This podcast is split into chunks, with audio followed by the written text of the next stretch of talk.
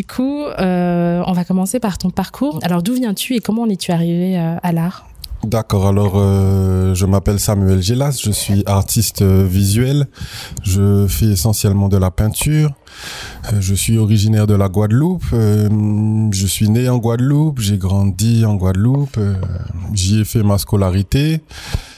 étant petit, j'étais doué en dessin, donc je me disais déjà étant petit que que plus tard je serais euh, donc je disais à l'époque que je serais dessinateur en fait parce que je savais pas que artiste et tout ça tout ce monde là je ne connaissais pas. Donc euh, c'est après mon bac en 2004 que j'ai fait une première euh, une prépa en fait donc euh, au centre des métiers d'art de Bergevin en Guadeloupe voilà donc à l'époque de cette prépa mon travail était scolaire c'est-à-dire que j'avais juste mon dessin un bon coup de crayon comme on peut dire. Mais euh, il n'y avait pas d'au-delà, euh, au-delà du bon dessin, ça, ça n'exprimait rien. Il n'y avait pas une idée, un message derrière, euh, voilà mais ça m'a permis un peu de me mettre dans le bain.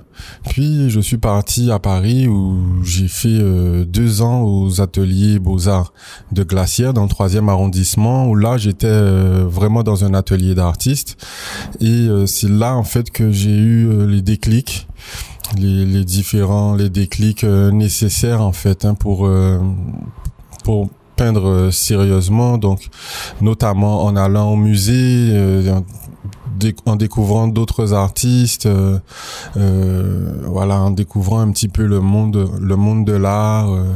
Mais justement, est-ce que l'art faisait partie de, de, de, ta vie en grandissant? Est-ce que tu avais de, la famille ou, ou voilà juste des galeries ou des voilà une, une pratique même ou même une pratique artistique et pas forcément celle que tu as aujourd'hui?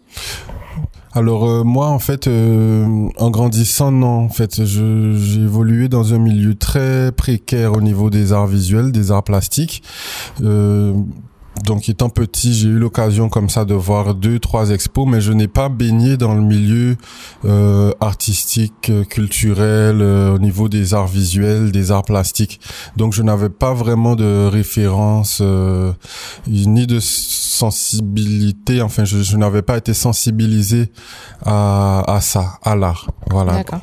Et du coup, tu parlais de dessin tout à l'heure. Est-ce que pour le dessin, tu, tu as appris en prenant des, des cours ou est-ce que c'était en autodidacte, juste une passion euh, comme ça? Non, en fait, je n'ai pas appris euh, en prenant des cours. Donc, je dessinais pas mal euh, moi de mon côté où je reproduisais un peu les choses, la nature, des objets, des personnes. voilà, j'étais plus ou moins doué. bon, voilà. Et donc après quand je suis parti, euh, j'ai fait mes prépas hein, en Guadeloupe et euh, quand je suis parti à Paris aux ateliers Beaux Arts, on ne m'a pas appris à dessiner. D'ailleurs, on n'apprend pas. Quoi qu'il y avait des cours de modèle vivant, moi je n'y allais pas, mais euh, aux beaux-arts et tout ça, on n'apprend pas aux artistes à dessiner. Hein.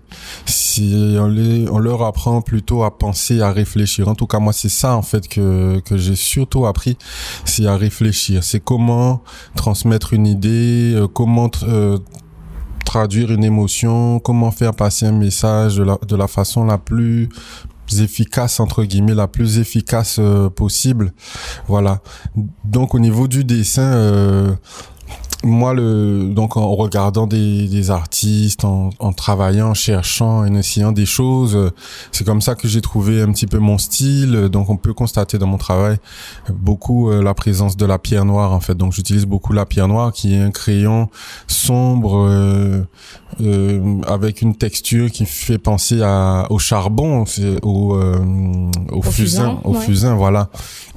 Donc c'est un peu euh, mon outil de prédilection que j'utilise dans toutes euh, dans toutes mes toiles en fait. À la base, qu'est-ce qui t'a décidé à venir en métropole? Et à quel moment est-ce que tu t'es dit que l'art pouvait être une, une possibilité en, en, en, tant que métier? Tu sais, c'est quand je suis arrivé donc à Paris. Euh, en fait, ce qui m'a amené à l'art, c'est le fait que j'étais doué. Hein. Si j'avais pas de référent, j'avais rien. Si je me suis dit que je vais faire ça parce que j'étais doué, plus ou moins. Voilà, doué, c'est, je pense que c'est le meilleur mot. Euh, j'avais un bon coup de crayon, on va dire, et j'aimais le dessin, tout ça. Donc je me suis dit que j'allais me lancer, euh, j'allais me lancer là-dedans. Mais dans le dans mes débuts, en fait, j'étais très immature, euh, on va dire. Quant aux enjeux, quant à, tu vois, à l'époque, je pensais pas loin à, je vais vivre de ça, je vais, j'avais pas tous ces questionnements-là. J'étais vraiment dans, dans ma pratique en fait. C'était ça euh... oui mais à un moment donné on te pose toujours la question quand tu passes enfin en tout cas dans tes années lycée euh, c'est des questions que les professeurs lancent toujours un peu de euh, est-ce que vous avez pensé à la en, ensuite ce que vous voulez faire aller à l'université aller dans une école oui, quel métier? À ce moment-là tu tu ne pensais je, pas forcément? je, je, moi je disais que je voulais dessiner etc mais avec beaucoup d'inconscience et d'immaturité. Tout ça est venu après voilà. C'est-à-dire que c'est venu donc j'ai fait les beaux-arts, j'ai été diplômé, j'ai fait trois ans euh, d'études d'études euh, au, euh, aux beaux-arts de Cergy, à l'école nationale supérieure d'art euh, de Paris Cergy, où j'ai été diplômé, donc j'ai eu mon DNAP. Je me suis arrêté là. Au bout de trois ans, je pouvais aller jusqu'à cinq ans, mais je me suis arrêté pour des raisons économiques, puisqu'il fallait travailler, il fallait vivre et tout. Donc, quand je me suis arrêté, ce qui s'est passé, c'est que j'avais postulé pour des concours, notamment le Salon de Montrouge, où j'ai été admis, la 56e édition du Salon de Montrouge. Le Salon de Montrouge, c'est un salon euh, qui met en lumière un peu les artistes français émergents. Voilà. Et euh, ce qui s'est passé, c'est que je après mes études, je suis, je me suis plongé ou j'ai été confronté au terrain de l'art. Euh... Mais justement, quand tu parlais d'immaturité tout à l'heure, à l'école, justement, à quel moment tu t'es dit euh, que ça peut être un métier à exercer? Ou en tout cas, tu as acquis cette maturité et, qu'est-ce que, et quelles ont été tes conclusions après? Euh, Alors, comment te répondre à ça? Tu sais, pour répondre à ta question, la maturité, toutes ces choses-là sont arrivées. Quoique j'en étais, j'y pensais j'y pensais, mais moi j'étais plus dans ma pratique, dans l'idée de créer. Je me souciais pas trop d'après. Ces questions-là sont arrivées quand j'ai été plongé dans le milieu, c'est-à-dire quand j'ai commencé à exposer, à collaborer avec des artistes, euh, à développer des projets. Euh, c'est là où je me suis dit, tiens, c'est parce que tu sais quand tu tu bon ce que les gens te disent, les gens te parlent d'enseigner parce que vivre de son art, les gens n'y croient pas trop, donc euh, donc moi je pensais peut-être à enseigner des choses comme ça, tu vois, mais euh, c'est quand j'étais confronté, bon, aux beaux-arts j'y pensais, c'est vrai. Mais euh, c'est quand j'étais vraiment confronté que je, que il y a eu cette flamme, ce truc où je me suis dit euh, j'ai quelque chose, il faut que je le pousse en fait, que j'y aille. Et, euh, et c'est à ce moment-là en fait que je ouais j'ai vraiment j'y ai vraiment j'y ai vraiment cru c'est-à-dire que c'est un cheminement en fait, c'est une évolution. Comme je disais dans mes débuts, j'avais une certaine immaturité, pas dans ma pratique, mais dans dans les enjeux de l'artiste, dans les enjeux de la vie d'artiste en fait, de de vivre de son art. De par exemple, moi vendre, ça me disait rien. Tu vois, dans mes débuts, moi je créais et tout, mais l'idée de vendre et tout ça. Euh, espérer vendre, euh, j'étais pas sur ça, tu vois. Mais, mais du coup, euh, pour parler pratique, tu, tu, tu as dit que tu, tu as fini tes, tu as arrêté après trois ans oui. euh, tes études. Et après, effectivement, tu t'es, quand tu as été confronté à la réalité, tu t'es dit qu'effectivement, il y avait peut-être autre chose à, à faire avec ton talent. Mais il faut aussi parler un peu, un peu réel. Oui, du bien coup, sûr. euh, que- quelles sont les, les étapes que tu as prises justement après quand tu quand tu t'es rendu compte de, de, de ça? Et est-ce que tu es passé par le fameux euh, job euh, alimentaire Bien pour, euh, sûr. pour vivre de tout ça? Enfin Bien sûr, quand- quelles bien sont les étapes justement que tu as prises euh, après? Non, c'est une bonne question. hein. Euh, j'ai travaillé euh, dans un centre socioculturel en tant qu'animateur, où euh, pendant un an j'ai arrêté de peindre. Mais euh, mais euh, ayant arrêté de peindre, je participais quand même à des concours, euh, je postulais pour des trucs et ça marchait. Voilà, donc c'est là où je te dis que euh, j'étais un peu confronté au terrain tu vois? Et c'est là, en fait, en étant confronté au terrain, euh, en exposant son travail, en démarchant, en, en justement en cherchant de la visibilité, en cherchant à, enfin tout ce qui constitue le milieu de l'art, que des gens écrivent sur ton travail, que des professionnels aient un regard sur ton travail, tout ça, c'est arrivé. Euh, donc après mai, j'ai été animateur, euh, j'ai enseigné aussi, j'ai enseigné à l'université des métiers de l'artisanat en Guadeloupe. Mais euh, à un moment donné, donc en rentrant en Guadeloupe, je travaillais et je peignais. C'est-à-dire que là, à ce moment-là, j'avais envie de de, de faire que peindre. Enfin, j'avais envie que de peindre. Mais c'était une nécessité intérieure. Tu vois, c'était euh, un besoin euh, inné, euh, c'était tu vois, c'est la flamme intérieure. Voilà, c'était un truc intérieur, une nécessité où la peinture m'appelait quoi. Entre la flamme et la, la pratique, à quel moment est-ce que tu, tu as décidé justement de lâcher entre guillemets le job alimentaire pour pour te plonger complètement dans, dans ton art? Le job alimentaire, je l'ai lâché quand ça a commencé à bien fonctionner dans l'art. Voilà. Et c'est-à-dire bien fonctionner, ça veut dire quoi C'est-à-dire que ben tu tu arrives à vendre, euh, on t'invite à droite à gauche, quand on t'invite, euh, tu es payé, tu euh, tu fais des interventions, tu es rémunéré, enfin c'est ça, quoi, tu vois. Mais justement, tout à l'heure, tu, tu, me disais que tu pensais pas forcément à la partie euh, euh, financière euh, euh de, de, de l'art au début. Oui. Justement, à quel moment entre ses débuts euh, à l'école supérieure des arts oui et entre guillemets tes débuts où ça a commencé à décoller. Oui. Euh, tu t'es rendu compte de la valeur de ton art. Comment ça s'est fait cette valorisation là de, de l'art, cette euh, éducation là euh, au marché de l'art des... J'aime bien tes questions. Ce sont de bonnes questions parce que c'est tout ça, ça s'est fait dans un cheminement en fait. C'est euh, c'est dans un parcours. moi, la première fois que j'ai vendu, euh, donc euh, c'était lors d'une expo en Guadeloupe hein, pour te dire que j'étais pas j'y pensais pas tu vois si mais aujourd'hui je prends toute la mesure de ça hein, aujourd'hui. Je veux dire dans mes débuts ben la première toile que j'avais vendue c'est comme si on m'arrachait un bras parce que j'étais très lié à, mon travail et j'avais pas le détachement nécessaire.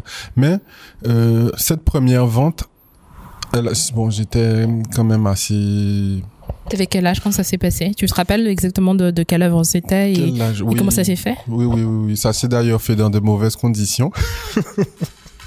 je vais pas rentrer dans les détails, mais ça s'est un peu mal fait. Et euh, je, je sais pas, je devais avoir quel âge? Je devais avoir peut-être 24 ans, quelque chose comme ça, en Guadeloupe. Je veux pas volontairement, je veux pas dire dans quel expo. Non, non, non, non, bien sûr, mais juste au moins euh, parler un peu du contexte de comment ça, ça s'est passé, comment c'est arrivé en tout cas à toi. Euh, oui, ben un collectionneur, c'était une expo. Euh, pour un projet, justement, il fallait vendre et tout. Et puis un collectionneur, il est passé par là et, euh, et l'œuvre là a été vendue. Je veux pas trop m'étaler sur le sujet après parce qu'il y a eu des complications et tout, mais en tout cas mhm. l'œuvre là a été vendue et euh, donc j'ai eu le, le, ce sentiment, cette douleur quoi, qu'on m'arrachait quelque chose. Euh, mais ça a été aussi le déclic. Ça a été un déclic. C'est, c'est, Dans quel sens? Cet événement a été le déclic de la conscience en fait de qu'il faut vendre en fait ça va, il faut avoir le détachement, euh, il faut euh, il faut passer ce cap. Euh, si on veut faire une carrière d'artiste, il est important de vendre. C'est important de vendre, d'avoir une cote qui grimpe, qui évolue. Mais malgré ça, comme tu disais tout à l'heure, toi tu utilises la métaphore du, de, de l'arrachement, comme certains parlent, parlent de, de l'accouchement quand on, quand on fait une œuvre. Oui comment justement tu te t'arrives à te détacher de ce sentiment-là, d'être arraché d'une partie de toi, euh, alors que effectivement c'est une nécessité euh, comme une autre, mais c'est peut-être difficile quand tu enfantes entre guillemets euh, une œuvre de, de t'en séparer de cette façon-là. comment tu concilies, en fait, comment tu concilies ça, le fait d'être père d'une œuvre et en même temps de te dire, bah, pour survivre, pour pouvoir continuer à en faire, il faut que je puisse arriver à une, entre guillemets une certaine maturité et me détacher de ces œuvres-là. Est-ce que tu fais des choix en particulier pour justement à qui tu vends tes, tes œuvres Est-ce que tu tu t'es mis un espèce de de, de code ou de critères où tu te dis voilà je vends plus à ce type de personnes là ou ce type d'organisation là Oui. Est-ce que est-ce qu'il y a des choses comme ça qui se font pour toi euh, au moment de la vente? Ouais. Alors euh, bon, donc euh, par rapport à l'anecdote que je t'ai donnée là, ça m'avait fait un déclic et après ça en fait j'ai été un peu libéré de de ce truc de cet attachement. Tu vois, j'ai appris à à créer une œuvre, à la faire et à m'en détacher, que quelqu'un peut euh, y être intéressé et vouloir euh, l'acquérir et, puis la vendre quoi. Mais euh, effectivement, le fait de savoir que ton ton œuvre sera vendue à un collectionneur ou sera vendue à dans une institution, dans un musée ou autre, c'est que cette œuvre continue à ou même à une personne lambda, hein, c'est pas c'est pas le souci. Mais l'œuvre continue d'exister en fait, elle continue euh, sa vie, elle continue son chemin, elle continue, elle continuera à être euh, vue. En fait, j'ai compris même l'importance de vendre. Il faut vendre. Tu sais, c'est comme ça que ta ta cote euh, elle grimpe, que ta notoriété se fait, et puis ça te permet de vivre de ton art. C'est ce que à un moment donné, c'est ce que je pense que c'est ce que tout artiste souhaite, c'est de pouvoir vivre de sa passion, que ses œuvres se vendent.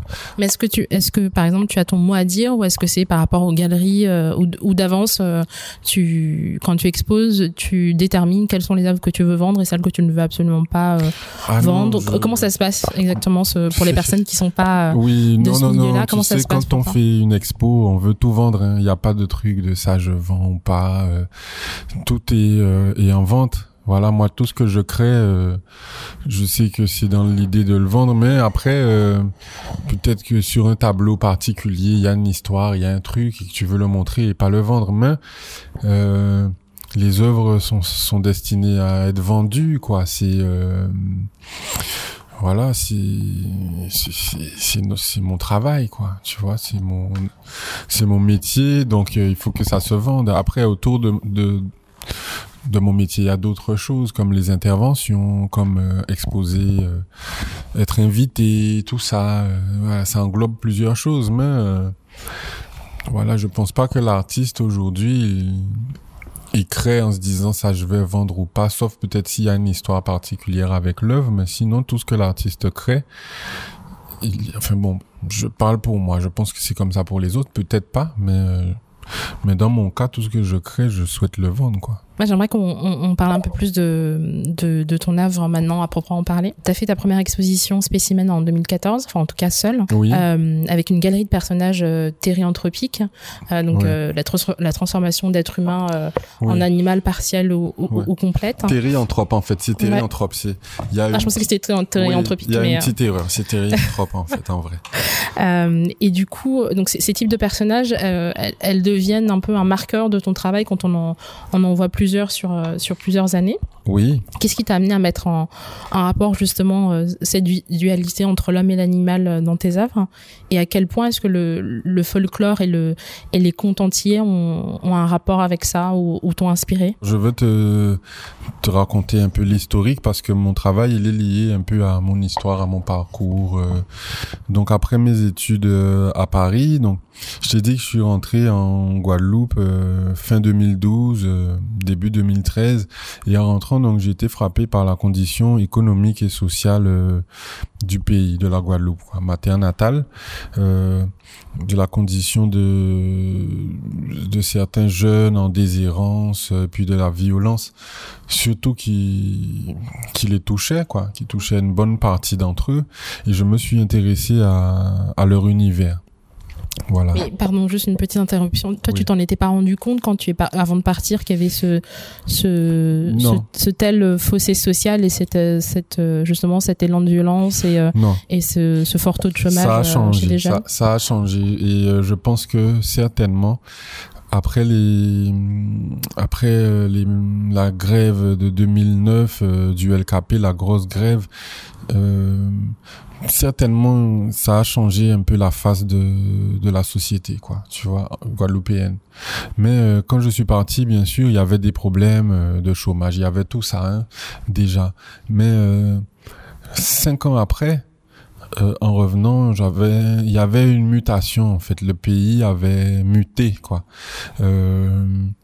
J'étais frappé donc par la violence euh, à mon époque, il y avait des bagarres, il y avait des trucs, mais les gens se battaient à main nue. Là, euh, on pouvait te tuer, quoi, sans, sans parler. Pour un regard, euh, on pouvait t'abattre.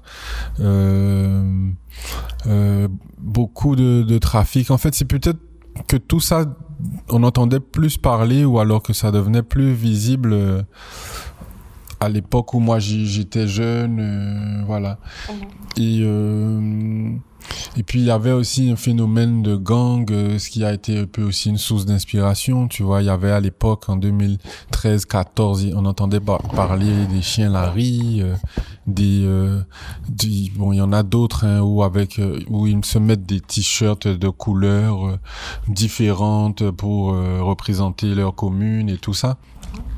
Donc, euh, en observant donc cette euh, cette partie de la jeunesse, parce que ce n'est pas toute la jeunesse guadeloupéenne, euh, ben leur code, leur mode de vie, donc il y avait il y avait pas mal de références au monde animal, comme là je te parlais des chiens Larry, voilà les chiens Larry, les hyènes toutes ces métaphores autour du monde animal, euh, en parlant des femmes par exemple, en disant que ce sont des rats de façon péjorative. Euh.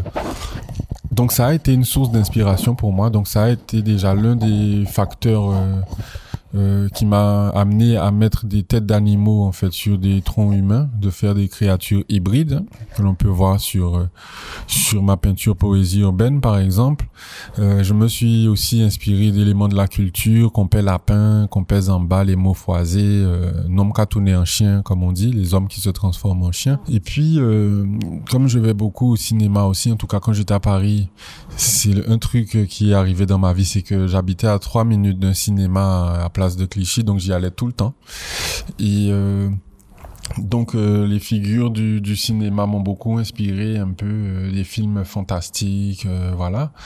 après il y a aussi, enfin, je te pose aussi la question parce qu'il y a beaucoup de, chiens. Il y a les hyènes effectivement dans tes âmes, il y a beaucoup de chiens et les chiens ont quand même une part une, histoire particulière dans les Antilles, euh, liée à la fois euh, au, au, premier peuple, euh, par exemple en Guadeloupe, en Martinique, et, euh, et puis après à la colonisation, et une histoire assez péjorative qui est associée euh, aux chiens. Est-ce que c'est quelque chose dont tu étais conscient à l'époque, ou c'était juste effectivement cette observation-là de des, des, gangs entre guillemets et des, et des, et des animaux qui étaient plus ou moins associés à telle ou telle figure Ouais, je, je, n'y étais pas pleinement euh, conscient à l'époque. C'est vrai qu'il y avait ce côté péjoratif un peu autour des chiens. Ça, je l'ai su toujours euh, en évoluant, en grandissant. Mais c'est vraiment le ce phénomène des, des chiens Larry à l'époque, il y avait tout un langage de chiens, euh, dog en moins, monsieur c'est dog en moins. En fait, tu vois, des expressions euh, comme ça. Je sais pas si tu comprends le créole. Euh, alors non, mais comme je les ai déjà vus, je, je, comprends que tu veux pas forcément dire des choses hyper hyper positives. Dans, dans, tous les cas, je sais que l'histoire des chiens n'est pas positive dans les Antilles. Ouais, mais je vais te, te rectifier sur un truc. Dans mon travail, il n'y a pas que des chiens en fait.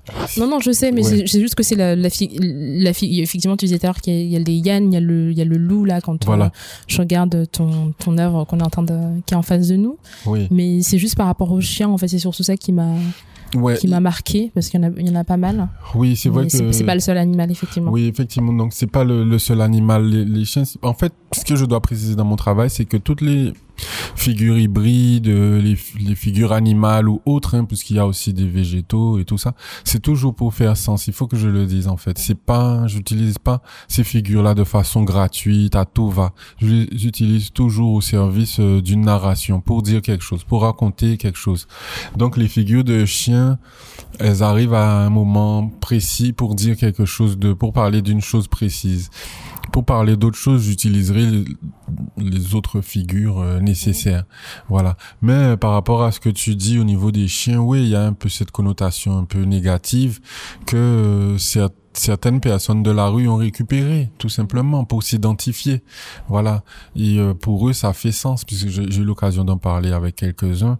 Il y a ce côté euh, meute, euh, ce côté prédateur, parce que c'est un peu une jungle sociale qui a été le, titre d'une de mes expos mhm. par la suite, la jungle sociale, où ce sont les, les enjeux d'une jungle avec des animaux. Dans la société des hommes, c'est un peu le même principe euh, avec d'autres codes, on va dire, avec d'autres codes, mais c'est la loi du plus fort. Euh, c'est et donc dans ce truc de chien Larry, c'est c'est des gens qui euh, sont des prédateurs, des des fauves, des euh, des mecs qui sont en, en, bande, en meute et bon, ça c'est un peu ce que certains m'ont raconté. Il y a l'esprit de famille, tu vois, des des mecs de la rue qui qui qui forment une famille. Mais justement pour comme il y a beaucoup de d'animaux dans, dans, le bestiaire que tu utilises, est-ce que tu peux parler de quelques-uns justement que tu utilises régulièrement et, et, parler de, du côté figuratif qu'il y a derrière? Oui. Alors. Euh ceux que j'utilise régulièrement, en vrai, c'est pas que j'utilise des figures régulièrement, c'est que pendant quatre ans, en fait, j'ai utilisé des figures animales telles qu'elles soient pour raconter des histoires, des histoires réelles, hein. euh, pas fictives. J'ai toujours euh, des histoires réelles en fait où j'observe la société, je la questionne, je la dépeins.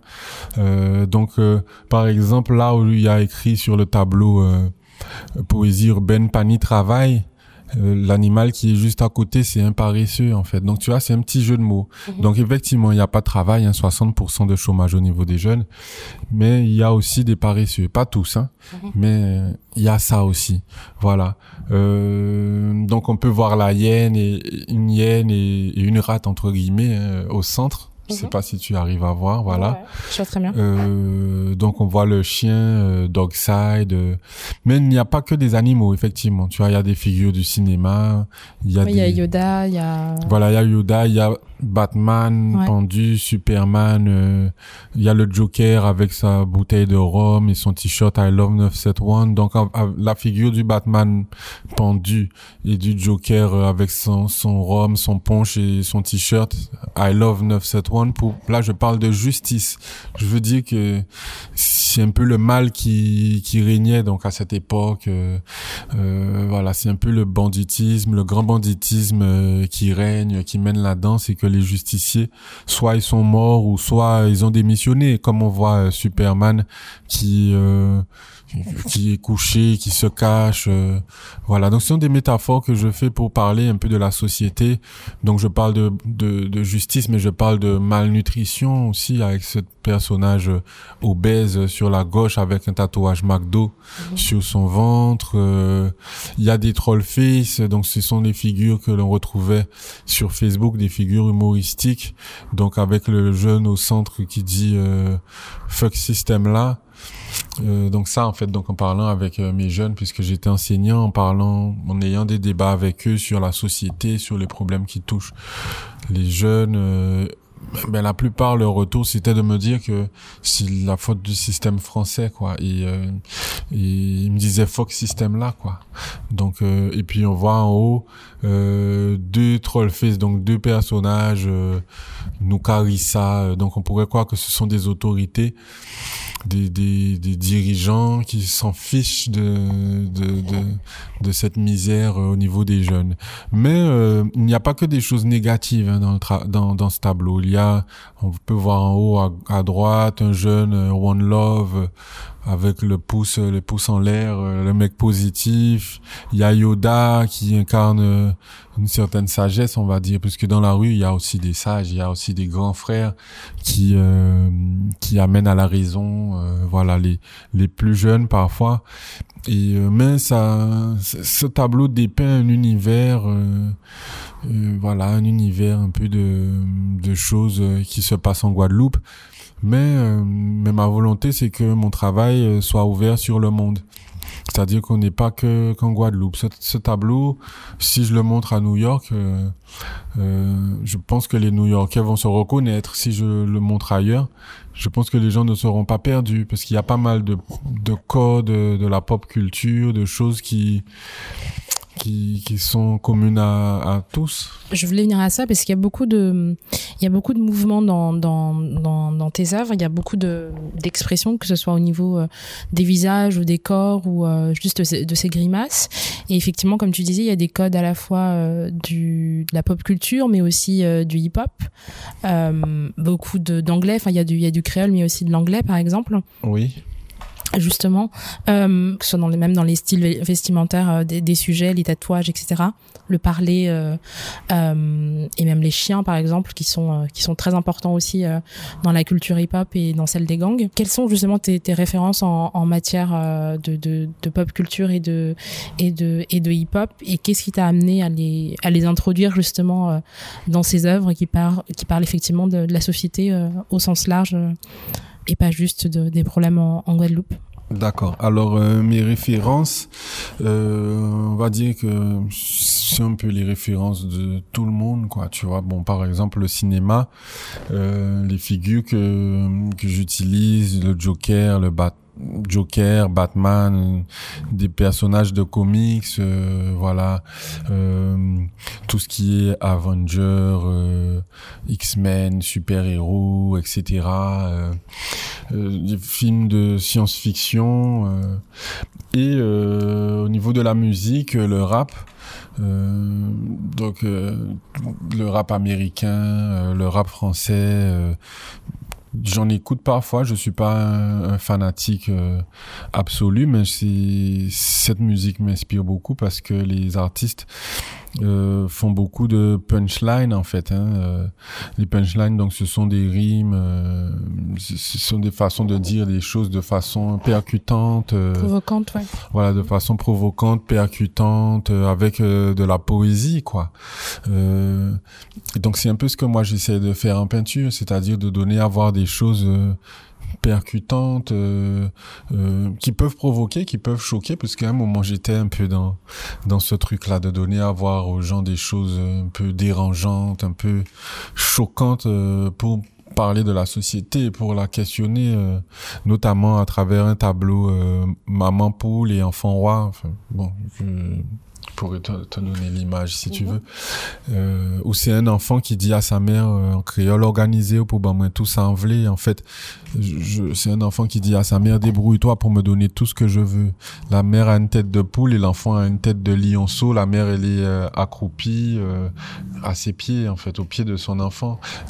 À travers ce tableau, je voulais questionner quatre phénomènes que j'avais euh, observer euh, des, des, enfants ou des jeunes, des personnes qui ne s'assument pas, qui, qui font des enfants. C'est un phénomène que j'avais beaucoup vu. Euh, ça questionnait l'éducation, euh, la consommation aussi, donc l'enfant qui dit euh, bah moi tout ça envelé, donc l'enfant qui veut. Donc je sais pas si je l'ai traduit, mais ça veut dire maman débrouille-toi pour me donner tout ce que je veux. Okay. Je l'ai dit d'accord. Et euh, et ça parle aussi de monoparentalité parce que l'absence du père. Euh, donc c'est un tableau qui a choqué beaucoup de gens, qui a bouleversé beaucoup de, de gens, mais qui m'ont dit mais c'est la vérité, c'est trop la réalité. Mais la façon dont je leur ai donné à voir ce tableau c'était percutant, ça, ça ne laisse, ça ne laisse pas euh, insensible, indifférent. Et euh, bon.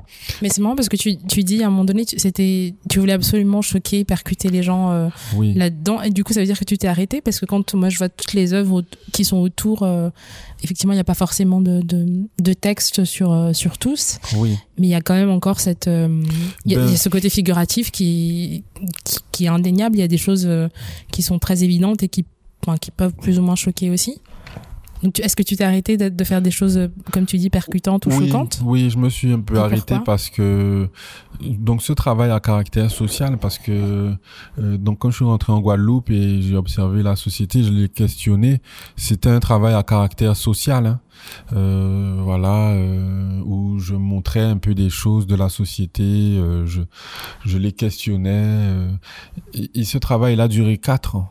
Il a duré quatre ans. Et donc on va dire que j'ai fait le tour du sujet. Et après je suis passé à autre chose en fait. C'est tout simplement ça qui m'a amené à, arrêter à arrêter. Et puis moi-même euh, je sentais aussi que j'avais besoin d'un point de vue personnel de choses plus apaisantes de de nourrir mon esprit de choses plus euh, plus apaisante, plus gaie, plus joyeuse, plus parce que j'ai fait un travail aussi sur la traite négrière dans son aspect euh, dans son aspect comment dire ça dans son aspect euh, génocidaire en fait. Et euh, c'était un travail lourd chargé euh, très dur très violent. Donc à un moment donné après avoir fait le tour de tous ces sujets là j'avais besoin de choses plus plus calme, plus saine, plus douce, euh, plus apaisante. Tu as déclaré au, journal France Anti-Guadeloupe, certaines de mes peintures euh, questionnent la nature humaine à travers ses diverses formes d'animosité, d'animalité, mais également d'inhumanité, dans un corpus travaillant avec force la question des violences urbaines, sociales et culturelles. Euh, déjà, d'où vient cette envie-là de, questionner la société et l'humanité Et tu parlais tout à l'heure au début de l'entretien d'enjeux de, l'artiste. Quels sont justement les, les enjeux aussi de ton art? Moi, je me considère comme un artiste engagé. Euh, engagé dans quoi Parce que c'est pareil, c'est un mot aussi qui peut être sorti. Alors, euh, un artiste engagé, c'est-à-dire, c'est j'ai un regard sur sur le monde dans lequel je vis, sur la société, et euh, et je parle en fait des problématiques. C'est-à-dire, je je suis pas dans dans une création qui est détachée de tout ça. C'est-à-dire que j'ai un regard sur le monde, je que je questionne, donc je donne à voir des choses. Je mon travail peut dénoncer, peut euh, questionner euh, euh, voilà. En fait, c'est que j'ai une j'ai une prise de position en fait. J'ai une démarche. Je suis dans la figuration narrative. C'est un travail qui parle de choses. Tout à l'heure, tu parlais de, de maturité aussi dans, dans, dans, ton œuvre, mais à quel moment ça s'est fait ça? Tu vois justement ce chemin-là vers pour te dire euh, que tu as envie de travailler sur le sur la traite négrière et puis après de, ben, de faire des dénonciations sociales. Oui, c'est l'actualité, c'est mon parcours comme je te disais souvent, mon travail c'est mon parcours. C'est-à-dire que, euh, par exemple, le travail sur la, la dimension génocidaire de la traite noire, c'est qu'en 2015, euh, il y a eu euh, une polémique. La chanteuse Joëlle Ursule avait adressé un courrier au président de la République parce qu'il avait fait une hiérarchisation des crimes contre l'humanité. Ça avait fait couler beaucoup d'encre dans le milieu, dans la diaspora, on va dire.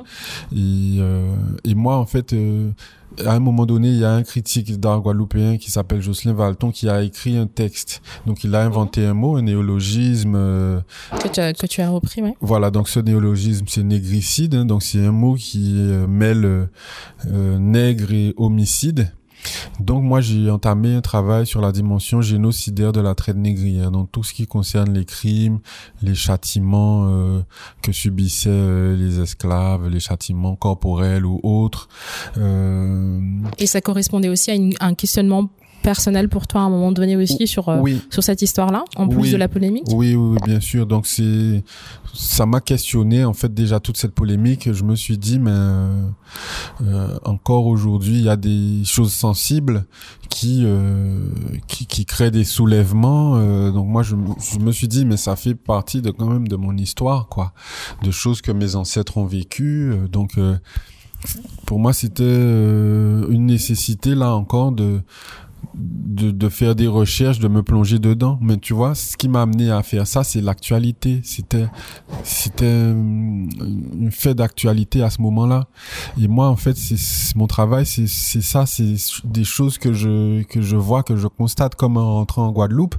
Je j'étais frappé par les choses qui touchaient le pays, notamment la jeunesse. Donc j'ai fait un travail par rapport à l'actualité, par rapport aux choses auxquelles j'étais témoin. Et même avant, j'ai fait un travail sur avant, quand j'étais au Beaux-Arts, mon travail c'était un petit peu sur les marginaux, les SDF. Euh, il y en avait beaucoup à Paris, donc je peignais des scènes du, du quotidien, euh, des scènes de vie avec euh, des, des, des, SDF, enfin voilà, la société. Ce que tu découvrais en fait entre, entre la Guadeloupe, enfin en tout cas les, ce que tu faisais, ton parcours à Paris t'a amené à, à observer ça et du coup à les traiter euh, voilà, C'est ça. Tu parlais tout à l'heure d'observation et, et, et j'avais dit aussi qu'il y a beaucoup de mouvements dans dans tes œuvres. Il y a aussi, enfin, il y a ces il y a ces sujets qui qui font, euh, enfin en tout cas c'est ce que j'ai observé, euh, qui font leur vie dans certains de de de, de tes de tes œuvres et puis d'autres qui sont hyper observateur. Justement, il y a un jeu sur les regards. Euh, il y en a qui font des grimaces, il y en a qui te regardent euh, droit dans les yeux, euh, d'autres qui sont obnubilés par autre chose si s'ils sont en paire, comme comme ces deux femmes dont, dont l'une qui a une langue de vipère. Est-ce que du coup, ouais. Est-ce que du coup, c'est aussi une réflexion de ce que tu es, quelqu'un qui observe et qui en même temps euh, veut enfin veut être observé ou en tout cas euh, enfin je sais pas je, je, je, ça m'est arrivé comme ça j'ai l'impression qu'il y a un parallèle entre entre ce que tu fais de la société et ce que tu après de, de ce que tu mets sur le sur ta toile ben j'essaie de retranscrire le la réalité, la vie des hommes, euh, ce qui se passe euh, dans la vie. Euh, donc effectivement, tu disais que qu'on peut se sentir observé, d'autres font leur vie. C'est ça, j'essaie de traduire un peu le mouvement de la vie, les choses, les relations humaines, euh, créer une interaction aussi entre le regardeur et, et le regarder, et, et le regarder euh, qui, qui regarde l'autre finalement, qui dévisage l'autre, est-ce nous ça. qui dévisageons les, euh, les autres? Et puis je donne aussi à voir euh, peut-être ce que l'on n'ose pas regarder dans la société, ce qu'on n'a pas le courage de regarder. Euh, euh, quand on est face à une œuvre d'art, c'est peut-être plus facile de, de regarder quelqu'un en face, de regarder la personne dans l'œuvre et, et d'essayer de, de comprendre euh, ce qu'il nous raconte, de ce que son histoire nous raconte, qu'est-ce qu'il nous raconte de sa vie. Et euh, en fait, moi-même, en tant que peintre, que créateur, je suis le premier euh, confronté à ça. Parce que quand je peins, je, je suis confronté aux personnes que je représente. Et, euh, et, entre nous, il y a euh, des dialogues, en fait. C'est comme si ces personnes me racontaient leur vie, quoi. Et, euh, et ici, il y a ce, cet aspect où je suis face à moi-même. je suis face à moi-même devant une toile, puisque tout ça sort de moi quand même. Mm-hmm. Donc, euh, c'est comme un miroir. Euh, c'est comme un miroir que je dans lequel je me vois, mais, mais aussi euh, que je mets euh, en face de la société pour que chacun se voit. En parlant de regard et, et, et d'observation de, de, de, ce que tu fais de la société, qu'est-ce que tu mets de toi dans, dans tes œuvres? Ah, ça, c'est pas une mauvaise question, ça. c'est une bonne question. Euh... tu sais, ce que je peins, au-delà du visible, parce qu'effectivement, il y a oui, des choses qui sont, comme sûr. tu parlais tout à l'heure de tes références euh, bien sûr. pop culture, cinématographique, ouais, il y a, des, il y a des choses qui sont. Euh... Mais j'ai compris hein, ta question. Voilà. Ce sont des choses. Euh... Ce, ce, sont des choses qui sont invisibles. En fait, tu sais. Euh, il y a des choses des fois que les artistes ne disent pas. Euh... Mais qu'est-ce que tu peux dire alors du coup? Oui, et, et, que certaines personnes peut-être qui qui sont sensibles peuvent discerner. Moi, en fait, j'ai ce n'est pas pour rien que à un moment donné, je me suis intéressé aux marginaux, je me suis intéressé aux personnes en difficulté, je me suis intéressé euh, aux jeunes en souffrance. Euh, je parce que là, pour moi, à un moment donné, ça a été une thérapie. C'est-à-dire que moi-même, dans ma vie personnelle, euh, été amené à traverser des difficultés, à avoir des les aléas, quoi, les aléas de la vie et tout ça, et, et et ma façon à moi de d'exorciser un peu mes difficultés, mon mal, euh, voilà. Euh, c'était en racontant les histoires, euh, des histoires de d'autres, peut-être à travers l'histoire des autres, je, c'est comme si je racontais un peu de la mienne, quoi. Euh, je je sais pas euh, ce que je peux. Euh, c'est comme si je je oui en fait c'est ça c'est que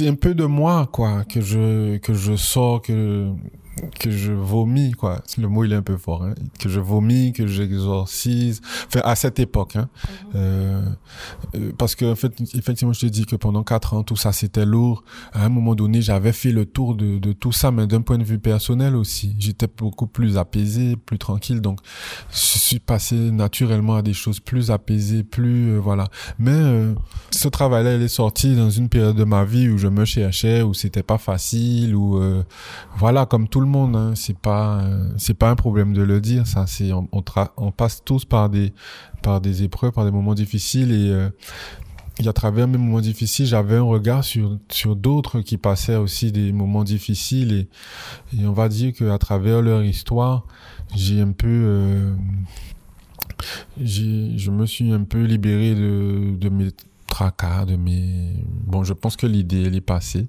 Je, je le dis pas spécialement bien, mais je pense que l'idée est passée. Mais justement, en parlant d'apaisement, euh, je regarde toujours l'œuvre qui, est en face de nous. Ce que j'ai constaté en regardant euh, beaucoup de tes œuvres qui sont visibles euh, ici à la galerie ou, sur Internet, c'est a, malgré le, les, les, sujets qui peuvent être plus ou moins évidents, évidents pardon, plus ou moins difficiles, il y a une, place énorme euh, donnée à la, couleur, par exemple, et, euh, c'est aidé aussi par le, format de tes œuvres qui sont beaucoup, euh, enfin, qui sont pour la plupart extrêmement grands. Pourquoi la couleur, justement? Quelle place a la couleur dans, dans ton travail? Donc, même si parfois j'aborde des sujets un peu un peu durs, la couleur, ça vient un peu comme de l'espoir, en fait comme pour dire qu'on n'est pas dans un monde où sans issue, où tout est bouché, ou non. La couleur, c'est c'est de l'espoir. Parce que dans mon travail, je laisse quand même une porte de sortie. On n'est pas dans un truc euh, enfermé, on n'est pas condamné, quoi on n'est pas condamné à il y a l'espoir d'autre chose. Il y a il y a l'espoir de s'en sortir. Il y a l'espoir d'évoluer de de s'élever. Donc les, les, couleurs comme ça ça vient un peu euh, égayer un peu tout ça et donner de l'espoir. Mais dans mon travail, donc là, en fait, on, est en train de regarder poésie urbaine pendant qu'on est en train de parler, donc c'est bien quand même de le dire, mhm. parce qu'on parle pas de, encore de, de, de toutes mes œuvres. Euh, les couleurs, ça parle aussi du mélange. Ça parle de, de, du, du, mélange des cultures, du mélange des, parce que en Guadeloupe, on est à la croisée dans la Caraïbe de, de diverses cultures, quoi. Il y a un multiculturalisme. Et les couleurs, là, ça parle un peu de ça, quoi. Ça parle de melting pot, ça parle de métissage. Ça parle de, d'ailleurs, j'ai une de mes toiles qui est exposée, euh, qui, qui, qui s'appelle euh, Coloré. C'est ça l'idée. C'est, c'est l'idée de euh, personnes d'origine différente, de, d'ethnie différente, de religion différente. Euh, mais qui sont ensemble en fait, qui cohabitent ensemble, qui vivent ensemble, qui fonctionnent ensemble, qui fonctionnent ou qui ne fonctionnent pas ensemble. C'est-à-dire il y a aussi des chocs, il y a aussi des des choses qui ne fonctionnent pas. Euh, on n'est pas dans un monde. Euh, oui, c'est pas dogmatique. Voilà, voilà, c'est ça. Puis on n'est pas dans un monde idéal où tout est parfait et tout ça, quoi. Tout ne fonctionne pas toujours. Mais moi, en tout cas, ma volonté ici, c'est d'évoquer tout ça, quoi. Mais justement, en parlant de, mélange et, d'être à la, croisée de, plusieurs cultures, euh, tu parlais tout à l'heure de, de l'aller-retour, non seulement toi de, de Guadeloupe en, en, métropole, mais tu y reviens régulièrement euh, pour exposer. Euh, je, je, me demandais justement quelle est la place de, de, ta culture euh, créole dans ton, travail. Euh, euh, et à quel moment tu as décidé effectivement d'en faire un élément assez central de son travail? D'accord. En tout cas, de mes observations, j'ai l'impression que c'est un peu central, mais. Oui, oui, c'est omniprésent. Hein. Ma culture, elle est omniprésente dans mon travail déjà. Bon, au niveau de la couleur, de la lumière, qui, qui fait référence à cette lumière qu'on peut trouver euh, en Guadeloupe, euh, ces couleurs aussi euh, que l'on peut trouver euh, liées à la flore, la faune, le soleil, tout ça. Mais euh, je te parlais aussi de melting pot, euh, de, de mélange. Euh, mon travail aussi s'inspire de du poète euh, martiniquais Édouard Glissant euh, à travers son, à travers la poétique de la relation, le tout monde en fait. Voilà la créolisation, qui est la rencontre de d'individus de cultures diverses et ce que cela peut produire en fait donc euh, de la richesse, euh, des chocs, euh, des choses inattendues. Et c'est pour cela que donc on va un petit peu avancer par rapport à, à la toile. On va avancer un peu dans l'évolution des œuvres dans l'expo, où je représente un peu des individus multiculturels et euh, intergénérationnels euh, dans des portraits de classe et des portraits de groupe. Voilà. Donc pour l'historique, pour la petite histoire, ce travail-là a débuté à travers la réalisation de mon dernier tableau à caractère social. Donc, c'est le portrait de classe 1. C'est donc ce tableau-là mhm. qui récapitule toutes les figures de mon bestiaire, euh, bestiaire que j'ai utilisé pendant quatre ans. Et euh, donc c'est un portrait de classe avec des, enfants en fait, donc qui constitueront la société de demain. Chacun a, une tête soit d'animal ou d'objet ou de végétal. Euh, façon de, de parler de sa personnalité, de son caractère, enfin des personnalités de chacun, des caractères, des centres d'intérêt de chacun. Et ce, ce, tableau donc a marqué le terme du travail de quatre ans, mais aussi le et marque le début aussi d'une nouvelle série de portraits de classe et de portraits de groupe.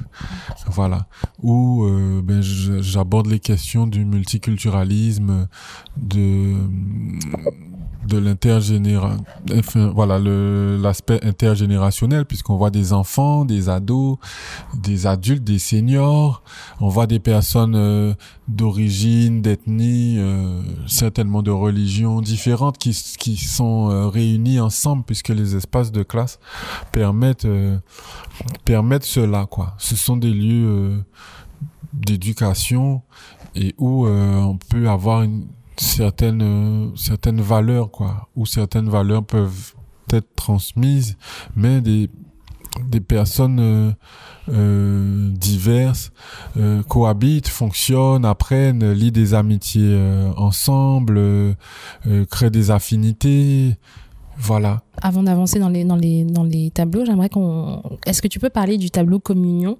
euh, qui est pas ici, euh, mais dans lequel on, on retrouve notamment des, des, des figures euh, de, de, de, ta culture, comme, comme le percussionniste Vélo, Marcel, Marcel oui. Est-ce que tu peux parler un peu de ce, de, ce tableau qui est facilement trouvable sur Internet et, et pourquoi tu l'as créé? Justement Donc justement, le tableau communion, il arrivait aussi au terme de mon travail euh, de quatre ans hein, où je parlais de sujets assez durs de la société. Euh, voilà. Voilà, je parlais un peu des problèmes de la société et ce tableau-là, donc c'est le début aussi de avec le portrait de classe 1 là c'est le début c'était le moment où je passais un peu euh, où je commençais à mon travail commençait un peu à s'apaiser où euh, il y a cette idée justement de communion de mais qu'est-ce que ça veut dire pour toi justement la communion La, communion, c'est euh, c'est le lien, c'est la connexion avec euh, de toute la société, euh, avec les, les jeunes, avec les personnes âgées. Donc le fait que je représente euh, le percussionniste Marcel Lolia, qui est l'un des des pères fondateurs de la culture antillaise, hein, le gros cas. Je parle aussi de notre culture, quoi, de notre culture, le gros cas, euh, et, et de, de personnes de différentes générations, ce lien en fait, parce que le truc c'est qu'il y a quelques fractures en fait dans nos sociétés avec les jeunes, les personnes âgées, euh, parfois qui ne se comprennent pas, qui ne trouvent pas des terrains de d'entente euh, voilà.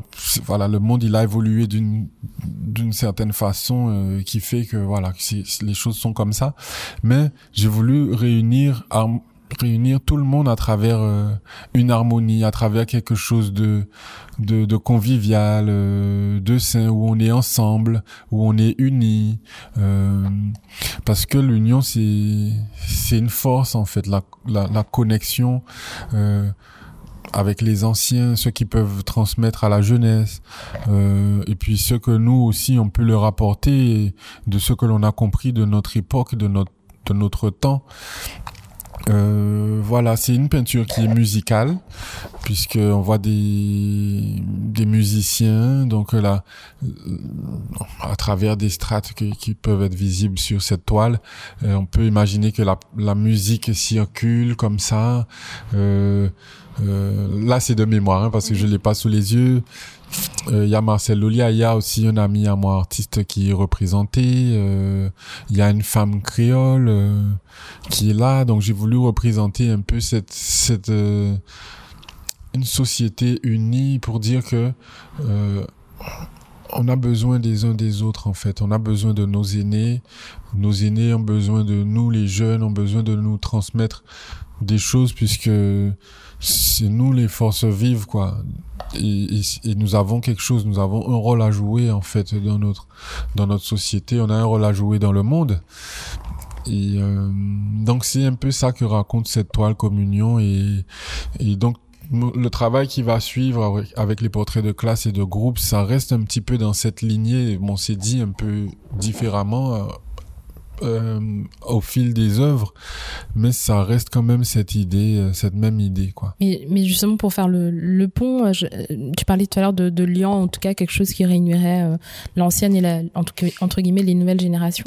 Oui. ce qu'on peut observer justement dans cette série des, des, des, photos de classe, c'est le, le fait, enfin, en tout cas l'introduction très apparente du, du de, de l'aspect ludique. oui de, dans toutes les de toutes les façons euh, possibles que ce soit avec les smartphones euh, euh, la gestuelle les grimaces qui, qui, sont là l'interaction des des personnages les uns avec les autres.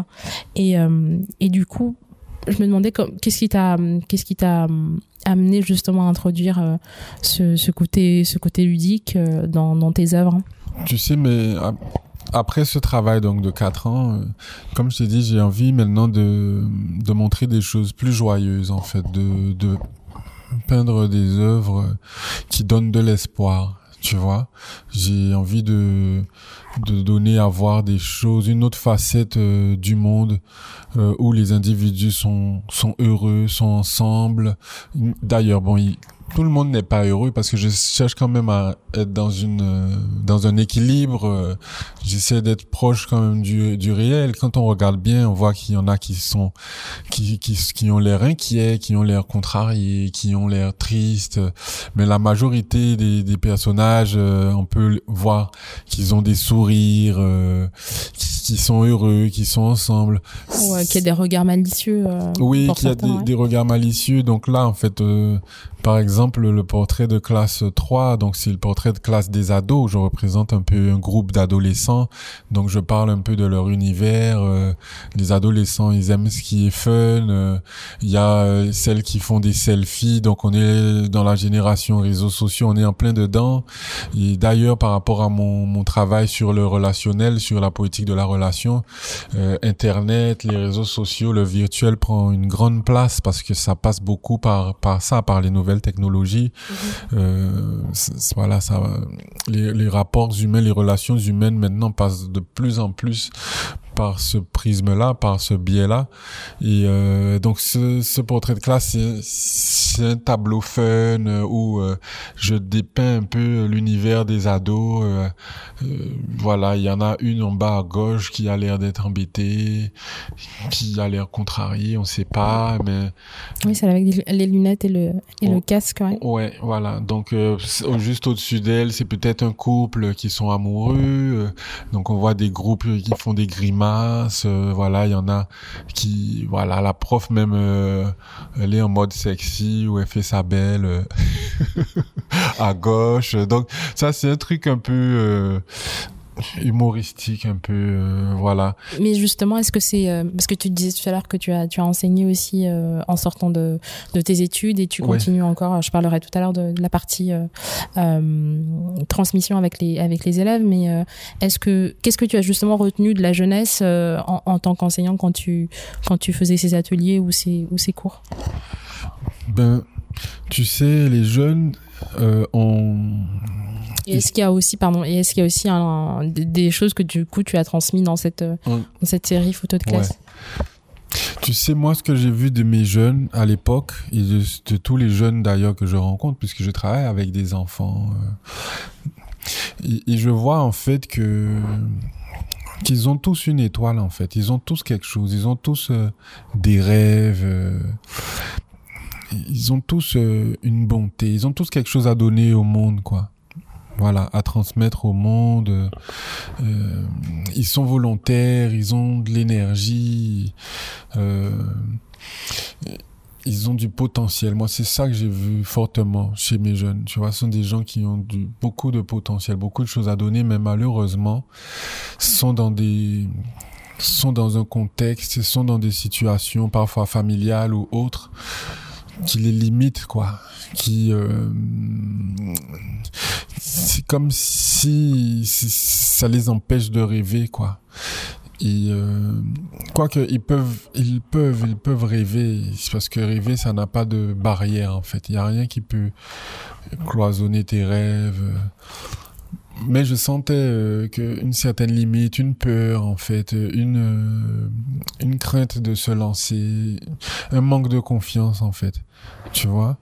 Et moi, c'est ça que j'aurais aimé euh, pouvoir leur leur transmettre quoi. Que c'est rien n'est facile. Moi j'ai choisi une voie qui n'est pas facile du tout mais je me suis battu j'ai cru en mes rêves et j'ai dû combattre même euh, des gens pour pour réaliser pour faire ce que je veux. Euh, parfois dans ma famille hein, voilà.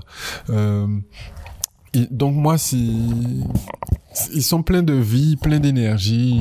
Les jeunes, ils, ont envie de vivre, ils ont envie de manger le monde, quoi. Tu vois. Mais malheureusement, les, circonstances, les situations, les choses font que c'est comme si parfois pour certains l'herbe leur est coupée sous les pieds, quoi. Mais euh, moi, c'est ça. Je, je veux représenter le bon côté des choses en fait. Moi, je voudrais que mon travail donne de l'espoir en fait, que le que bon et c'est d'ailleurs un peu ce que ça fait de par les retours que j'ai eu de, des gens tu vois. C'est c'est qu'à travers mes œuvres les les gens les jeunes les gens se disent mais c'est possible quoi tu vois. Cette joie là je peux je peux la voir je peux la vivre je peux vivre de mes rêves je peux faire ce que j'ai envie de faire réaliser ce que j'ai envie de réaliser. Et ça je trouve que euh, dans nos sociétés c'est comme si on leur empêche de, de faire ça. Tu vois, je sais pas si tu comprends ce que je veux dire.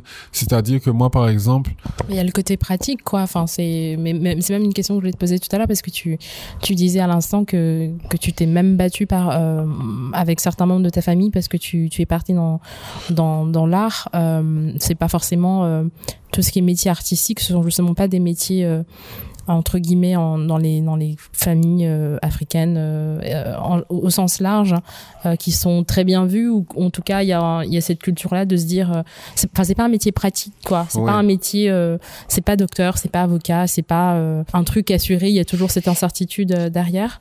Donc comment justement avec à travers ton travail parce que tu tu donnes des, des tu fais des ateliers ici à la galerie. Oui euh, à la terrasse avec euh, avec des, des scolaires, avec un, public de, de, scolaires assez assez jeunes. Tout d'abord, est-ce que c'est une volonté de toi personnelle euh, à la base quand tu as voulu faire l'exposition de travailler avec eux euh, ou est-ce que c'est dans le cadre de, du travail justement de médiation de, de la terrasse que ça s'est fait et, Ouais, c'est dans le cadre du c'est dans le cadre de l'expo en fait du travail de médiation mais ils m'ont quand même demandé mon avis et j'ai accepté voilà j'ai accepté et euh, tu sais, moi, je suis un petit peu un, un, témoignage, un exemple, humblement, hein, de quelqu'un qui s'est battu pour réaliser son rêve. Moi, mon rêve, c'est c'est d'être peintre et de vivre de mon art. Je, je dis pas que j'y arrive, j'y suis arrivé, que j'ai réussi, mais je chemine en ce sens.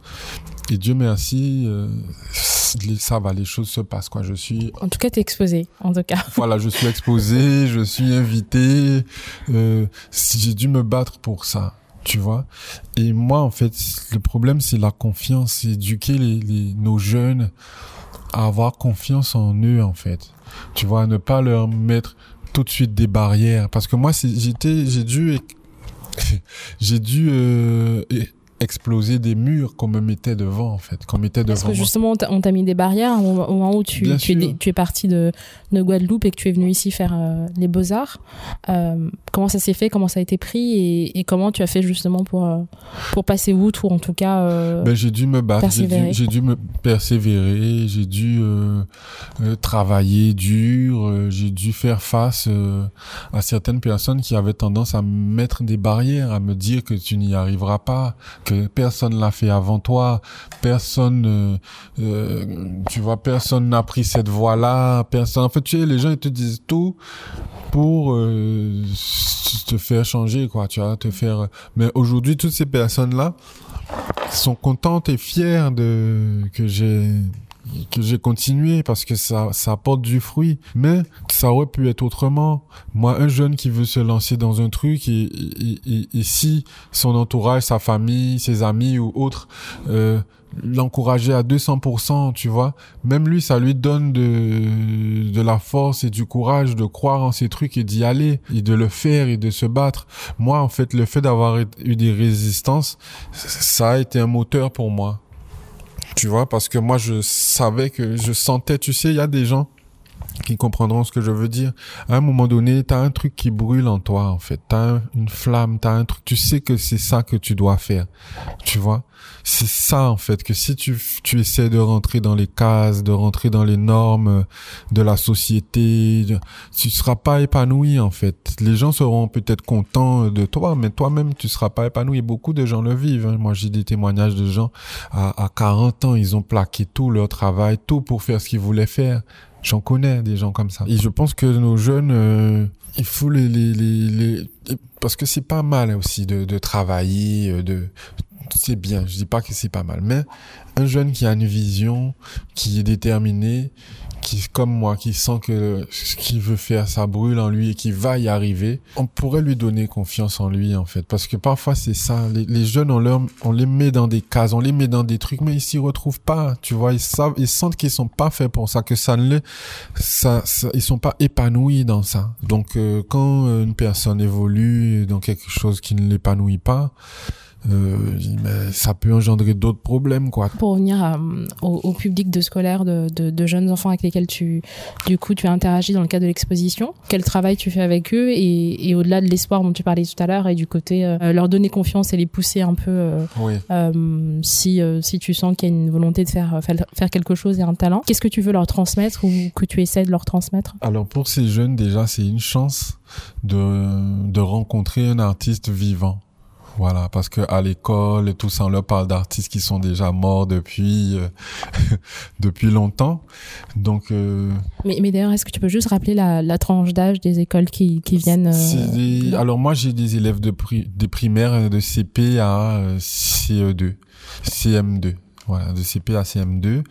Euh, donc voilà, donc ils ont cette chance de rencontrer un artiste euh, vivant qui euh, donc moi je fais des présentations de mon travail. Donc on fait le tour je leur parle de mon travail euh, de mes idées. Je leur demande aussi leurs idées leur point de vue ce qu'ils pensent de mon travail comment ils voient les choses. Parce que l'art c'est ça aussi hein, c'est pas forcément imposer son truc mais c'est de que chacun soit libre de lire d'interpréter un tableau comme il veut donc je fais cet exercice avec eux où on discute, euh, ils me posent des questions, moi aussi je leur pose des questions, et puis euh, on essaye un peu de faire ressortir de mes œuvres des choses, des idées. Euh. moi je vais me te dire que les gens me m'apprennent beaucoup sur mon travail, quoi. Des choses que je ne que je n'ai auxquelles je, je n'ai pas pensé ou choses que j'ignorais. Et je trouve ça intéressant et parfois je trouve que ça fait sens. Ce qu'ils disent ça fait sens en fait que les enfants ont beaucoup d'imagination. Le puits d'imagination c'est eux quoi. Et euh, voilà je trouve ça vraiment formidable. Et donc je vais aussi dans les écoles où on fait une activité euh, d'art plastique. Voilà pour les primaires, euh, pour les là, dans, le cadre de l'exposition. Pour les primaires, oui, mais je vais aussi euh, avoir des collégiens que je n'ai pas encore eu et euh, aussi des adultes. Là, je vais faire une présentation avec des adultes demain. Et du coup, alors, je...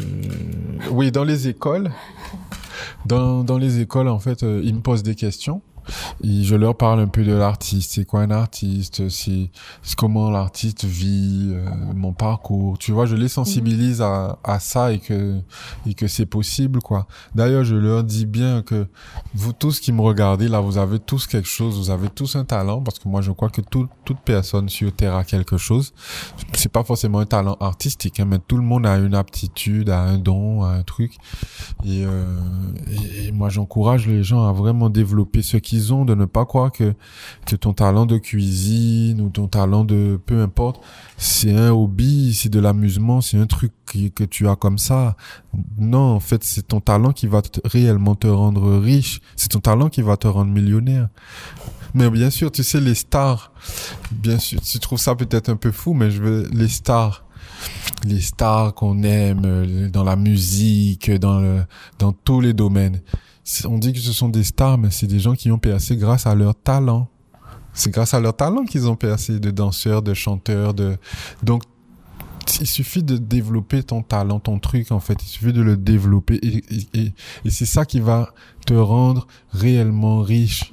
Bon, il y a des trucs à mettre en place autour de ça, tu vois, mais mais euh, c'est pas forcément le travail salarié parce que je ne dis pas que c'est pas bien, attention, hein, mais je veux te dire, le travail salarié, il a une limite, quoi, tu vois, mais ton talent peut t'amener à des endroits que tu soupçonnes pas, en fait. Justement, tu parles de, stars, etc. Mais c'est quoi la définition du succès pour toi? Euh, Moi, le succès, c'est d'impacter les gens à travers mon travail. C'est-à-dire que si mon travail change une vie, tu vois, si mon travail, euh, quelqu'un peut-être qui qui déprime, qui se cherche et qui, en voyant mon travail, ça donne un sens à sa vie.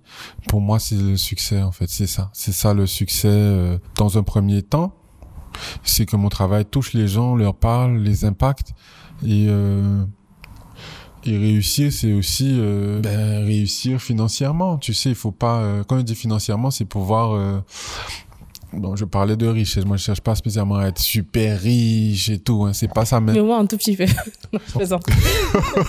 Toi, tu. mais euh, mais de vivre bien, tu vois, c'est de pouvoir euh, avoir du succès dans tes entreprises. C'est ça, c'est que ça marche c'est que ton travail se vende, c'est que tu évolues dans ton truc, c'est que tu arrives à toucher un public plus large, que que tu sois une référence, euh, que que les idées, les choses qui ressortent de ton travail soient une référence pour des gens et tout. Voilà, c'est ça aussi c'est le succès. Il faut pas faire genre non, le succès c'est c'est que ça touche les gens machin et puis c'est bon non, il y a ça oui, mais il y a aussi l'autre aspect où tu ton truc te permet de vivre, d'aller plus loin, d'avancer, de nourrir ta famille, de voilà quoi. Pour finir, tu parles beaucoup des, des gens, euh, dans, que ce soit dans tes œuvres ou, même dans les propos que tu as tenus. Est-ce que c'est important pour toi justement de cette interactivité là de, de, ton art? Est-ce que quand tu fais des, tes œuvres, tu penses déjà justement à, l'exposition, au fait d'interagir avec des personnes ou euh, et, et, tu disais tout à l'heure aussi que tu, tu, tu as travaillé comme comme professeur et tu, tu fais un travail là envers des, des, des publics euh, assez jeunes, c'est important pour toi et c'est crucial et c'est et c'est indissociable de ton travail d'artiste justement cette médiation là euh, oui. euh, et cette et cette rencontre du public. Oui. Mais si tu regardes mon travail tout mon travail est basé sur ça en fait. Autour de la rencontre. C'est un travail autour de la rencontre. Euh, je peins les gens je représente des personnes dans mon travail il y a des personnes existantes que je représente. Euh, c'est l'essence même de mon travail, le fait d'interagir, de, de, rencontrer, de se rencontrer, de, de s'enrichir. Parce que moi, mon travail s'inspire de mes rencontres, hein, beaucoup, des choses que j'ai vues, de personnes avec qui j'ai parlé. De, de... Donc l'interaction, pour moi, elle est super importante. Au début, tu parlais d'immaturité dans ton art, dans ton approche, etc. de, de l'art. Aujourd'hui, euh, est-ce que tu penses avoir atteint une certaine maturité euh, artistique, euh, humaine Et, et, et qu'est-ce que, et qu'est-ce que ça veut dire pour toi, du coup? Oui, alors oui, je, je crois que depuis le temps, euh, effectivement, j'ai atteint une certaine, une certaine maturité. Euh, donc maturité dans le sens où euh, j'ai un, un, regard, j'ai euh, un style pictural qui est reconnaissable. J'ai euh, j'ai une façon où je sais plus ou moins quand je fais une œuvre euh, la, direction que je souhaite prendre, quoique il y a beaucoup d'imprévus hein, au moment de la création de l'œuvre, mais mais j'ai quand même un fil conducteur. Euh, j'ai voilà, je sais où je vais, je sais plus ou moins ce que je voudrais retranscrire. Voilà, j'ai atteint une maturité, c'est-à-dire je suis, je ne me cherche plus dans la peinture. Enfin, je vais nuancer hein, ce que je veux dire. Euh, on se cherche toujours, on cherche toujours à, à évoluer, à être meilleur, mais je veux dire, j'ai suffisamment de maturité maintenant pour euh, pour, pour progresser davantage. Mais je ne suis pas euh, à me chercher comme un jeune qui qui cherche son style, qui euh, tu vois, qui sait pas. Moi, j'ai déjà des éléments, des pistes, des des choses qui euh, auxquelles je suis identifiable, auxquelles on des choses auxquelles on peut m'identifier quand on voit mon travail. On sait que c'est moi, on sait que voilà, ce sont des choses sont des signes de maturité pour moi. Et justement, je repose une autre, enfin, je repose une autre façon une question que j'ai posée tout à l'heure, mais tu dis, euh, on voit que c'est moi, mais par quoi c'est, par quoi c'est visible? Et, et, de quoi tu parles Donc mon style reconnaissable, c'est euh, mon travail à la pierre noire, des choses qui ressortent de mon travail. Hein. le travail à la pierre noire que j'utilise dans toutes mes œuvres, les toiles de grand format. Euh, je fais une peinture euh, figurative.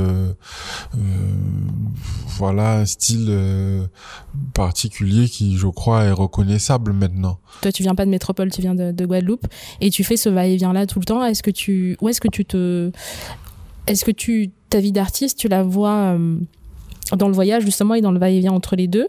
Ou est-ce que et est-ce que c'est indispensable pour toi? Ou est-ce que tu préfères être plus d'un côté que de l'autre euh, de l'Atlantique? Je sais pas. En fait c'est même pas euh, entre la France et, et, la Guadeloupe en fait. Moi j'ai envie de voyager dans dans le monde en fait. Je vois j'ai une vision plus euh, universelle un peu de ma vie d'artiste où je voyage un peu partout euh, en Afrique aux États-Unis euh, en Europe.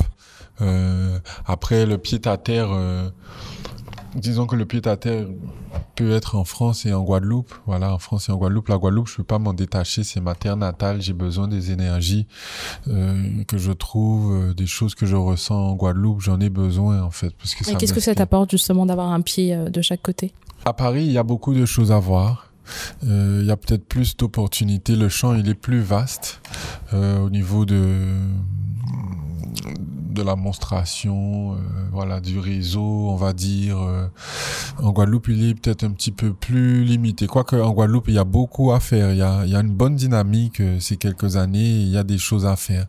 Mais le fait d'être à Paris me permet d'être en contact avec peut-être un réseau plus je sais pas si, si ça me permet d'être en contact avec un réseau plus vaste, mais le paysage est plus, est peut-être un petit peu plus structuré au niveau de, au niveau du développement, au niveau des opportunités, euh, voilà.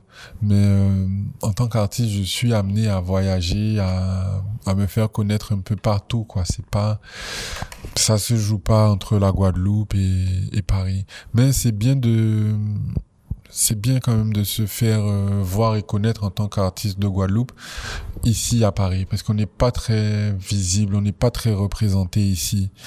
Donc euh, il y a quelque chose à, à, faire ici en fait euh, pour nous les, les artistes de Guadeloupe ici ou ailleurs hein, mais il faut il faut pas rester il faut pas rester qu'en Guadeloupe et faire des choses qu'en Guadeloupe. Voilà, l'artiste guadeloupéen, il est amené à voyager, il est amené à se confronter au monde. Et c'est marrant parce que ça s'entend même dans, dans, dans la façon dont, dont, tu parles de la France et de la Guadeloupe. Tu dis France et Guadeloupe. Ouais. Euh, c'est juste un, un, élément de langage, mais euh, c'est marrant. effectivement, la France pour pour beaucoup, c'est France euh, plus les Antilles.